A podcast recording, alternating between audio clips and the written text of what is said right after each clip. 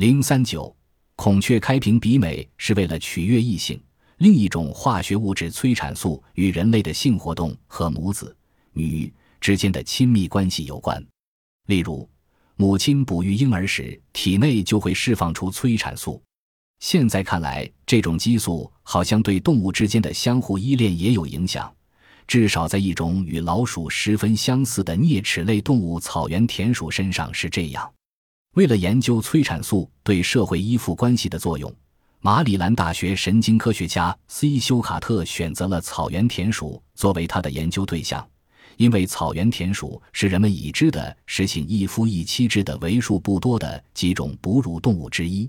他发现，母鼠一般会花一天的时间从一群热切的公鼠中挑选出一个配偶，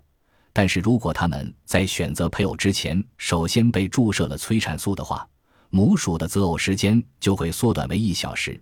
而且常常会选择他们看见的第一只公鼠，但是如果母鼠服食了催产素抑制药物，那么不论有多少时间，它们也不会选择配偶。卡特由此得出结论，认为雌雄田鼠之间亲密关系的形成，至少部分原因是催产素。这种激素可以导致田鼠做出与堕入爱河的人非常相似的举动，但是这是真正的爱情吗？曾经对生活在阿根廷附近海域里的多情的漏脊鲸进行过观察的德克萨斯农业和机械大学生物学家贝恩德·乌尔西克指出，作为一名科学家，我很可能应该将漏脊鲸的行为仅仅称作是另类交配策略的一个例子。但是他仍然认为，漏脊鲸之所以会有这种行为表现，也有可能是因为它们情投意合。对动物情感论持怀疑态度的人仍然坚持自己的看法。《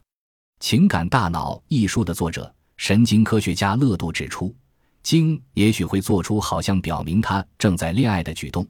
但是你无法证明他的内心感受，即使鲸有这种感受的话。他认为，动物情感问题归根到底就是动物是有否意识的问题。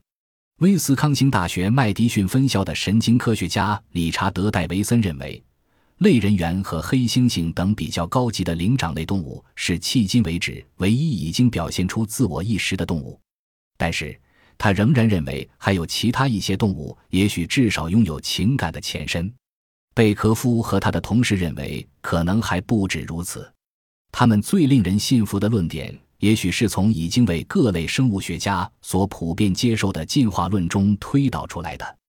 神经科学家西韦根据人脑与其他动物大脑在解剖结构和化学构成方面存在的相似之处，提出了这样一个问题：如果你认为生物可以通过自然选择不断进化，那你怎么能够相信人类在进化的过程中突然出现了感情呢？动物的亲近缠绵之状十分动人。曾经在坦桑尼亚对黑猩猩进行过长达四十年研究的灵长类动物学家简古多尔认为，那些先通过动物来研究人类的大脑，然后又否认动物有感情的科学家的想法是不合逻辑的。最后，动物有没有情感到底有什么重要性呢？许多科学家认为，解决动物情感问题争论的意义，也许比单纯的锻炼智力的含义广泛的多。如果动物确实有各种各样的感情，那么它将对人与动物今后会怎样相互作用产生意义深远的影响。举例来说，贝克夫就希望对动物的感情了解的更多，将会促使更严格的人类应该怎样对待动物，不论是在动物园和马戏团，还是在农场和后院的规定出台。白鹤以优美的舞姿求得雌睡的青睐。但是如果人类和其他动物的感情生活之间存在着延续性，那么科学家应该把人与动物的分界线画在什么地方呢？魁北克拉瓦尔大学生理学家米歇尔卡巴纳克认为，当动物开始体验身体上的快乐与不快时，意识就产生了。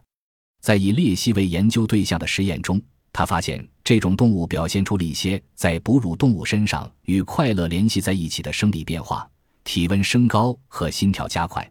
但是青蛙和鱼却没有类似的变化。雨后蛙鸣其实是求爱的仪式。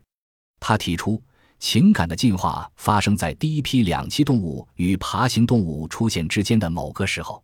但即使是非常热衷于动物情感论的人，也没有把情感与处于食物链最底层的生物联系起来。贝科夫指出，我们不会谈论极度的海绵和尴尬的文字。